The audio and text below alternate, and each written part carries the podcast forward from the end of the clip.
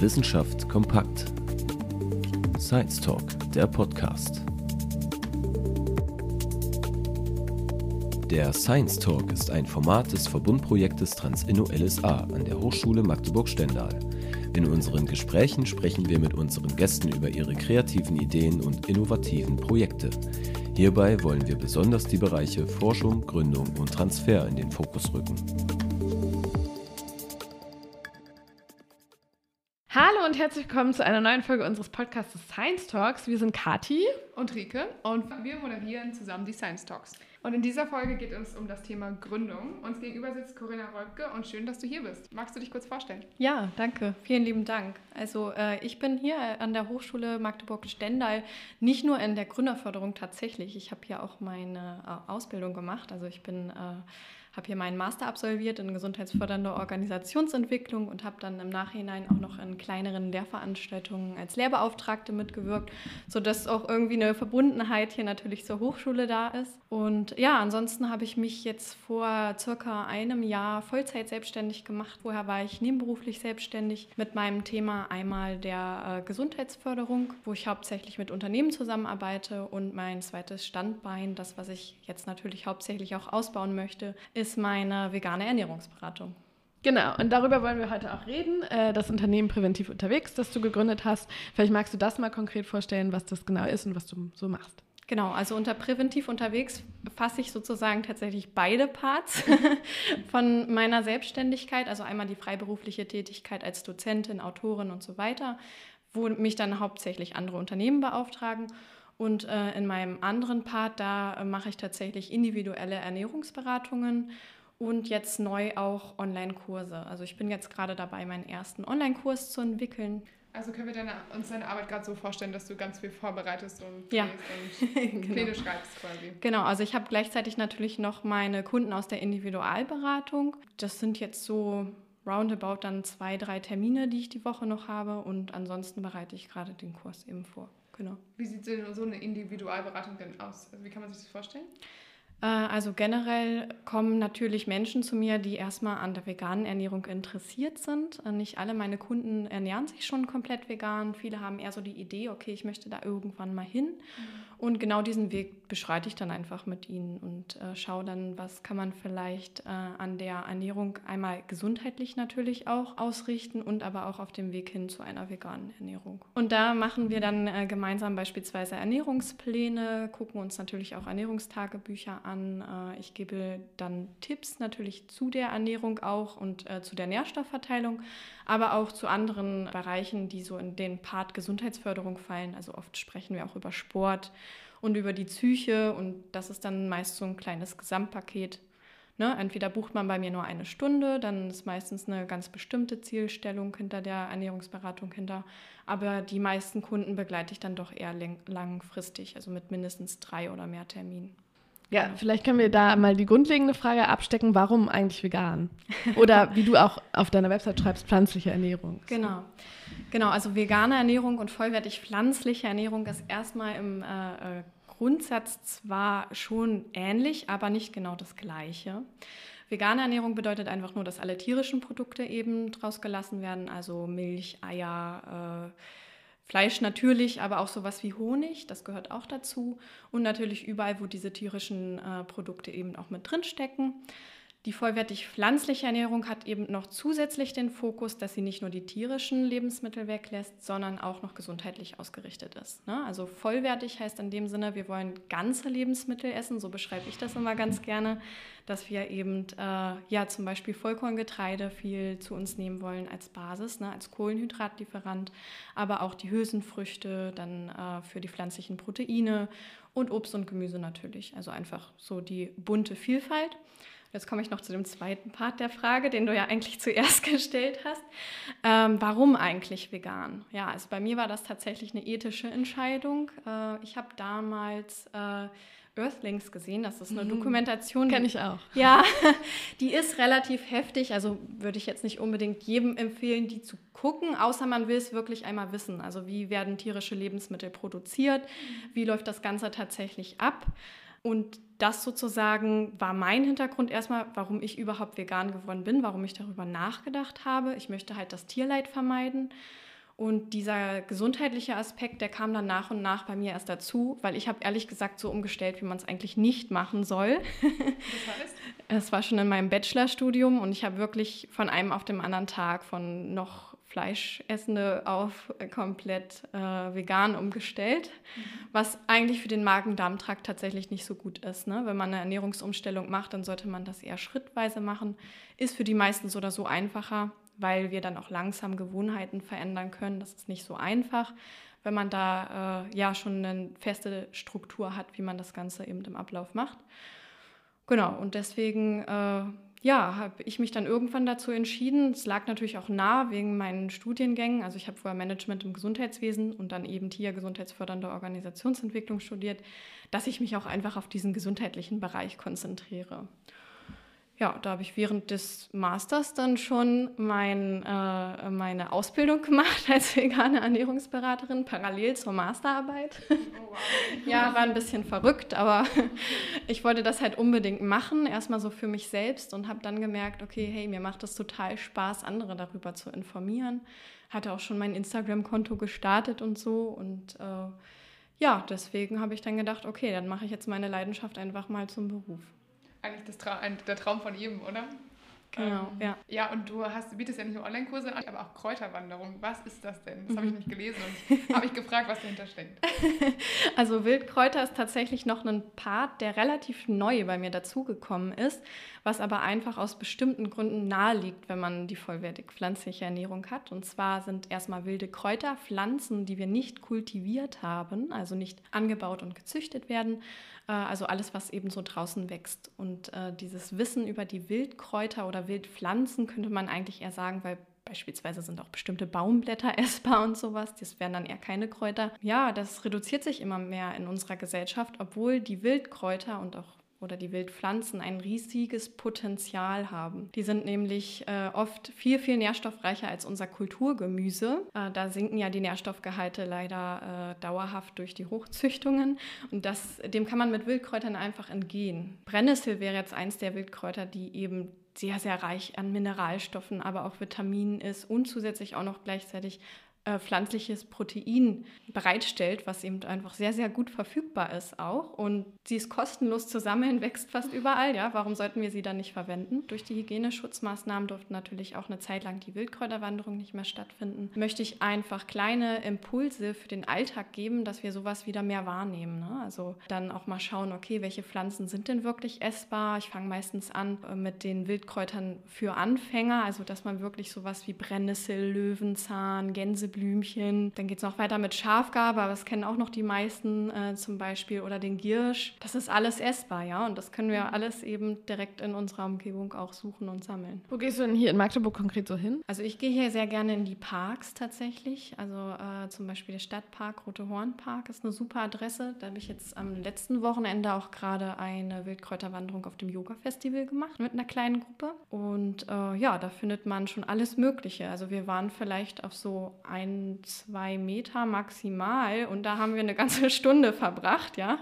Also, äh, ja gut, ein, zwei Meter stimmt nicht ganz, weil wir haben zwischendurch nochmal den Platz gewechselt, aber so in dem, was wir uns angeschaut haben, ja. Und da haben wir wirklich eine ganze Stunde verbracht und eben uns die verschiedenen Pflanzen angeguckt die wilde Rauke, also der Rucola, wie es auch bekannt ist, heißt dann eben wilde Rauke in der wilden Form. Der wächst gerade überall, ja. Den kaufen sich alle in Plastik verpackt, obwohl der halt äh, überall gerade blüht und wächst. Äh, sieht auch so aus wie der Rucola. Ne? Also wenn ihr da mal dran vorbeikommt, hat es eine kleine gelbe Blüte und ist sehr lecker. Also ist noch ein bisschen schärfer als der, den man kaufen kann. Können wir also theoretisch pflücken und essen? Genau, also ein bisschen darauf achten muss man natürlich nur, wo man pflückt. Also erstmal haben wir natürlich das Naturschutzgesetz. Das ist auch immer das, wo ich in Wildkräuterwanderungen mit äh, beginne.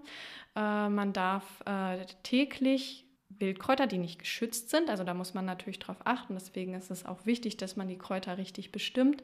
Äh, darf man täglich so viel sammeln wie ungefähr zwischen den Daumen und den Zeigefinger. Ich zeige das jetzt normalerweise immer als im Podcast ein bisschen schlecht, aber ihr könnt es euch ja sicher vorstellen, wenn ihr damit so einen kleinen Kreis bildet. Das ähm, kann man eben äh, ja auch jeden Tag sammeln für sich selbst, genau. Also von Hand in den Mund direkt sozusagen nach dieser genau, Bemessung. Genau. genau. Wichtig wäre nur, dass man eben noch schaut, dass man nicht in Naturschutzgebieten sammelt, dass man möglichst nicht neben Feldern sammelt, weil da also gerade die Wildkräuter eben auch sowas wie Pestizide aufnehmen natürlich. Und ich würde nicht direkt auf der Hundewiese sammeln. Ansonsten ist Hundepipi aber eigentlich kein Problem, wenn man die kann man abwaschen. genau, wenn man die Wildkräuter gut wischt. Und Fuchsbandwurm sind wir hier zum Glück keine, äh, kein Risikogebiet. Genau, was ich noch auf deiner Website gefunden habe, ist, äh, da kann man sich direkt in so einen E-Mail-Kurs anmelden für acht Mythen über pflanzliche Ernährung. Vielleicht äh, kannst du ja mal, ich weiß nicht, ob du alle acht äh, bestimmt zusammenbekommst, aber vielleicht mal so die drei, die du auch im täglichen Berufsleben, also eigentlich ständig hörst und die du ja, damit eigentlich aufräumen gerne. willst. Genau. Also mein kostenloser E-Mail-Kurs Acht Mythen zur veganen Ernährung heißt der, soll einfach mal so ein bisschen aufklären darüber, was denn jetzt eigentlich genau stimmt. Weil gerade im Ernährungsbereich haben wir auch in den äh, Social-Media-Bereich sehr, sehr viele Mythen, die halt kursieren, wo aber gar nicht so richtig dahinter steckt. In der veganen Ernährung fällt es auch so auf, also über die vegane Ernährung, weil zum Beispiel werden VeganerInnen sehr, sehr oft gefragt, wie sie denn eigentlich ihre Proteinversorgung pflanzlich decken können. Und das ist so eigentlich das Unproblematischste an der veganen Ernährung. Ja? Also wir haben sehr, sehr viele Pflanzen, die auch hochwertiges Protein eben enthalten. Die Hülsenfrüchte gehören beispielsweise dazu, aber auch auch das Vollkorngetreide. Ich arbeite mal gern mit der Ernährungspyramide und äh, habe jetzt neulich auch in meinem, einem Webinar gefragt, was denn eigentlich, also was meine Teilnehmer denken, wo die äh, Proteine drin sind. Und wir haben eigentlich in fast allen Lebensmitteln Proteine drin, natürlich in unterschiedlicher Konzentration. Hülsenfrüchte sind so ein bisschen das Steckenpferd, ne? also deswegen empfehle ich auch täglich eine Portion Hülsenfrüchte zu essen. Hat noch weitere Vorteile, sind zum Beispiel auch sehr ballaststoffreich und das ist auch wieder gesund, also äh, kommt es uns da zugute. Äh, das Einzige, wo man ein bisschen äh, darauf achten sollte, ist auf die richtige Kombination von den pflanzlichen Proteinen, weil die Proteine bestehen aus kleineren Bausteinen, die heißen Aminosäuren und aus diesen sind sozusagen die Proteine aufgebaut. Wir haben über 20 Aminosäuren, die in unserer Ernährung vorkommen oder auch unserem Körper.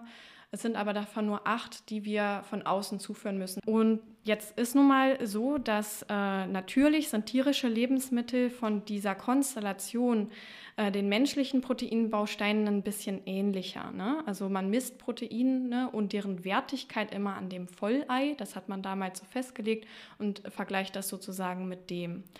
Ist ja aber auch klar, weil die sind ja aus demselben Baumaterial, würde ich es jetzt mal äh, grob umschreiben, äh, wie auch unsere Körper sind. Ne? Und bei den Pflanzen ist das eben so, dass die durchaus unterschiedliche Proteine, äh, also Sequenzen enthalten können aus Aminosäuren.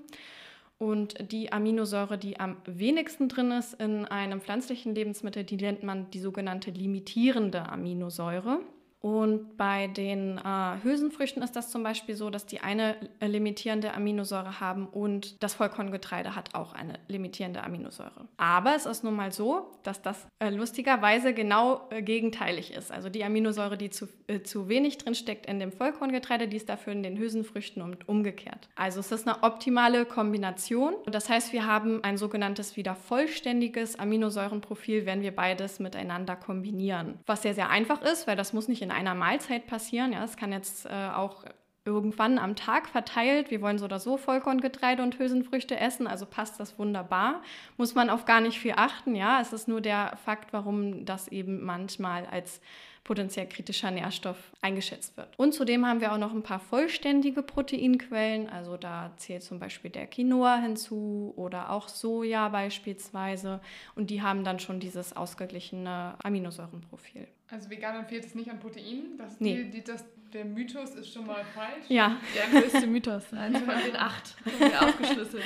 Sehr gut. Und also wenn man die anderen von dir hören möchte, muss man dein E-Mail-Programm abonnieren. Genau. Ich würde nochmal auf ähm, deine Gründung zu sprechen kommen ähm, und dich fragen, was für dich eigentlich bedeutet, selbstständig zu sein. Das ist ja schon mal ein großer Schritt. Und inwiefern ist dir auch das Gründet-Projekt dabei geholfen hat? Also ich fange erstmal tatsächlich an mit dem Gründet-Projekt, weil ich muss sagen, ich habe ja direkt nach meinem Masterstudium sozusagen mit meiner ersten Gründung begonnen, äh, dadurch, dass ich ich hier ein Projekt schon durch die Hochschule auch bekommen hatte, blieb mir sozusagen gar nichts anderes übrig. Das habe ich allerdings mit, äh, gemeinsam mit der Kerstin Baumgarten in, dann sozusagen über die Freiberuflichkeit gemacht. Und da habe ich mich auch schon hier an das Gründeteam gewendet, weil ich mir überhaupt gar nicht so sicher war, was ich jetzt eigentlich alles brauche, wenn ich gründe. Ne? Ich hatte schon das erste Projekt, aber hatte noch keine Grundlagen. Habe dann hier angefangen erstmal, wir haben uns um die Anmeldung gekümmert von meiner Selbstständigkeit, aber wir haben auch beispielsweise meine Homepage gemeinsam erstellt, was sehr, sehr gut war, weil dann hatte ich das auch gleich als Rückgriff für die anderen Projekte. Und im letzten Sommer ist dann ja noch meine Ernährungsberatung hinzugekommen, nachdem ich diese Ausbildung abgeschlossen habe. Die geht zwei Jahre zum veganen Ernährungsberater nochmal. Genau, und da wusste ich ja schon, dass ich hier gut beraten bin und habe dann auch so ein bisschen weiter vorne direkt tatsächlich angefangen, bevor ich in die Gründung gegangen bin und habe das alles hier erst abgesprochen, auch wie man das Ganze strategisch angehen kann. Und äh, genau, mein Gründungsberater hier ist der Johannes Schöllhorn und äh, ich möchte ihm nochmal, wenn er das hört, hier meinen äh, vielen lieben Dank aussprechen. Ja, der begleitet mich im Moment gerade in dem Marketingbereich einfach unwahrscheinlich gut. Warum habe ich überhaupt gegründet? Also ich mag erstens gern das freie Arbeiten, das für mich Arbeiten und die freie Zeiteinteilung. Dann habe ich Themen, wo ich leidenschaftlich hinterstehe. Also ich möchte auch einfach meine Ideen weiterbringen. Das kann ich einfach ganz zielgerichtet mit der Selbstständigkeit machen. Ja, ich brauche auch irgendwie einen freieren Lebensstil, weil äh, ich habe auch noch eine Reise vor. Ich lebe Vanlife. Das ist äh, sozusagen äh, das Leben im Wohnmobil, in einem selbst ausgebauten Wohnmobil, weil ich einfach sehr gerne reise und so Arbeit und Reise miteinander verbinden kann. Genau, und das motiviert mich eben jeden Tag auch wieder, dass ich meine Zeit frei einteilen kann. Ich habe beispielsweise heute Vormittag zwischendurch auch schon eine Yoga-Einheit eingeschoben. Ja, voll gut. Hier in Magdeburg ist das immer noch so, also du hast ja auch schon erzählt, warum du vegan, du warst davor schon vegan, beziehungsweise hast dich pflanzlich ernährt. Ähm, das heißt, du bist nicht auf den veganen Trend aufgesprungen, aber wie sieht das denn hier in Magdeburg aus? Also gibt es da noch Bedarf an, an so Ernährungsberatung? Also hast du sozusagen so eine Lücke gefüllt und wie sieht es da hier so in Magdeburg aus? Also ich glaube, dass Magdeburg schon optimal war für so eine Gründung im veganen Bereich, weil wir haben hier eine vegane Szene, die sich sehr gut gegenseitig unterstützt. Ne? Also beispielsweise von ProVeg oder Veganimal, eben die sich für den Tierschutz dann engagieren. Äh, da bin ich insbesondere mit äh, dem Alex von Veganimal eben öfter mal im Kontakt. Dann äh, haben wir Magdeburg Vegan, also das ist ein Portal, was sozusagen viel informiert, die auch Veranstaltungen organisieren. Und die waren alle so unterstützend. Also gerade ähm, die beiden von Magdeburg Vegan, die haben wirklich meine Veranstaltungen am Anfang auch geteilt. Und ich durfte auch noch, also noch einen Pluspunkt definitiv bei meiner Freundin Sarah vom Frau Ernersloser äh, Lebensmittelpunkt meine Workshops eben halten. Ja, also das war natürlich auch super, dass ich direkt eine Räumlichkeit hatte, wo auch die Kunden, äh, meine potenziellen Kunden und Kundinnen eben hinkommen. Das war richtig, richtig gut. Und äh, genau, also vegane Kochworkshops gibt es hier schon, aber halt nicht in dem Maße, wie ich gemacht habe. Aber ich denke, dass da viel mehr Potenzial in einer Stadt wie Magdeburg steckt für jemanden, der sich neu mit diesem Thema selbstständig macht, als in, beispielsweise in Berlin, wo schon sehr viele vegane Ernährungsberater sind. Aber auch unter den Ernährungsberatern sind wir hier mittlerweile eine kleine Gruppe. Eine Freundin habe ich, die äh, jetzt gerade aus, aus ihrer Weltreise zurückgekommen ist. Die hat die gleiche Ausbildung mit mir zeitgleich gemacht. Da haben wir uns immer ausgetauscht. Kommt aus Schönebeck, das ist die Stefanie Herzog mit äh, ihrem Unternehmen Begund. Dann die Luise vom Kops, die macht auch gerade noch die Ausbildung, die ich gemacht habe. Cool, das heißt, du bist mega vernetzt auch in der Stadt hier. Ja, ja. schon. genau, ich glaube, das ist aber auch sehr wichtig, dass, äh, diese Vernetzung dann zu suchen und sich auch gegenseitig auszutauschen und zu unterstützen, ja. Ich habe mal eine Frage so aus eurem Interesse. Was waren denn bis jetzt die spannendste Ernährungsberatung, die du so hattest? Also du lernst ja viele verschiedene Leute kennen. Und was war denn der interessanteste Grund, mal sich das genauer anzuschauen? Also am interessantesten finde ich es immer dann, wenn es tatsächlich um die Familiengründung geht. Aber das ist wahrscheinlich eher so aus persönlichem Interesse. Also ich hatte äh, meine erste Beratung da war tatsächlich direkt eine Familie mit drei Kindern. Das war natürlich super spannend, erstmal so äh, reinzufühlen. Also mit erster Beratung meine ich jetzt die erste Beratung nach der Gründung. Ich habe natürlich während der Ausbildung immer schon im persönlichen Umfeld beraten dann. Ja, oder jetzt auch äh, eine Kundin, die gerade auf dem Weg zu einer Schwangerschaft eben ist und sich dann dort vegan ernähren möchte. Und das finde ich immer absolut spannend diese Themen. Da bist du ja auch weitergebildet, ne? Du hast ja Genau. extra dich damit Mhm. ne, also nochmal befasst und Mhm. nochmal weitergebildet lassen, genau.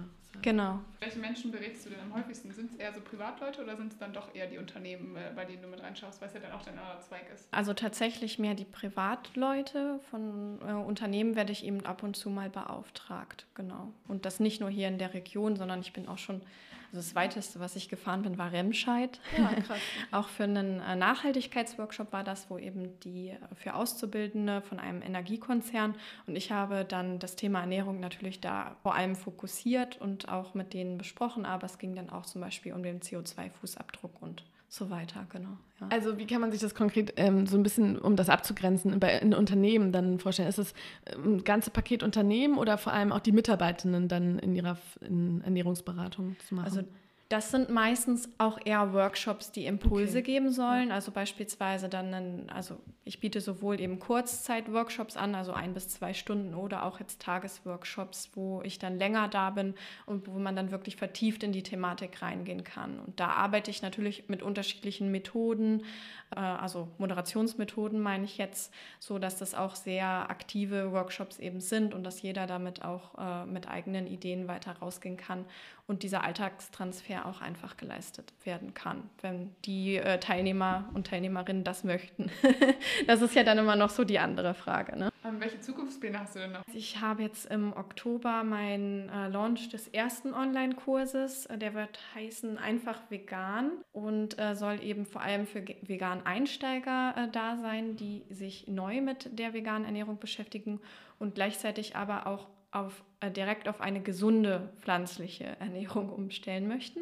Diesem Jahr auch, also Januar diesen Jahres, ins Zuckerfasten gegangen, weil ich das so oder so immer mache auch. Also ich verzichte sonst in meinem Alltag nicht komplett auf Industriezucker, aber einmal im Jahr möchte ich eben diesen kompletten Reset von dem Körper auch einmal haben. Ja, zum Abschluss würde ich dich nochmal fragen nach deinem absoluten Top-Tipp für vegane Ernährung. Also hättest du ein- eine Sache so, wenn ich jetzt überlege, hm, das klingt ganz interessant, aber ich weiß gar nicht, wo ich anfangen soll, was der erste Schritt wäre. Mit Spaß und Freude Rezepte auszuprobieren und wirklich einfach mal zu gucken, was könnte dann jetzt eine Alternative sein, ja? Also brauche ich jetzt beispielsweise immer das äh, Stück Fleisch auf meinem Teller oder nicht? Das ist so der erste Schritt, den man natürlich machen kann, ja? Da wirklich einfach mal Alternativen auszuprobieren, auch mal in die gesunde Richtung zu gehen. Oh, beispielsweise, als ich vegan geworden bin, hat mich die asiatische Küche total fasziniert. Ne? Es ist jetzt natürlich bei jedem was anderes, aber wirklich einfach mal so einen Bereich suchen, ein paar Rezepte raussuchen, gerne natürlich auch auf meinem Blog und dann einfach mal ausprobieren. Ja, es muss ja nicht gleich eine komplette Woche sein, sondern vielleicht auch einfach mal nur eine Mahlzeit oder einen Tag. Super, klingt auf jeden Fall gut. Ich glaube, das mache ich demnächst auch. Und äh, vielen Dank für deinen spannenden Einblick und für das interessante Gespräch. Ja, wir sind schon am Ende und schön, dass du da warst, Corinna. Schön, dass ihr eingeschaltet habt und bis zum nächsten Mal. Der Science Talk ist eine Initiative des Verbundprojektes TransInno LSA, gefördert vom Bundesministerium für Bildung und Forschung aus der Richtlinie Innovative Hochschule.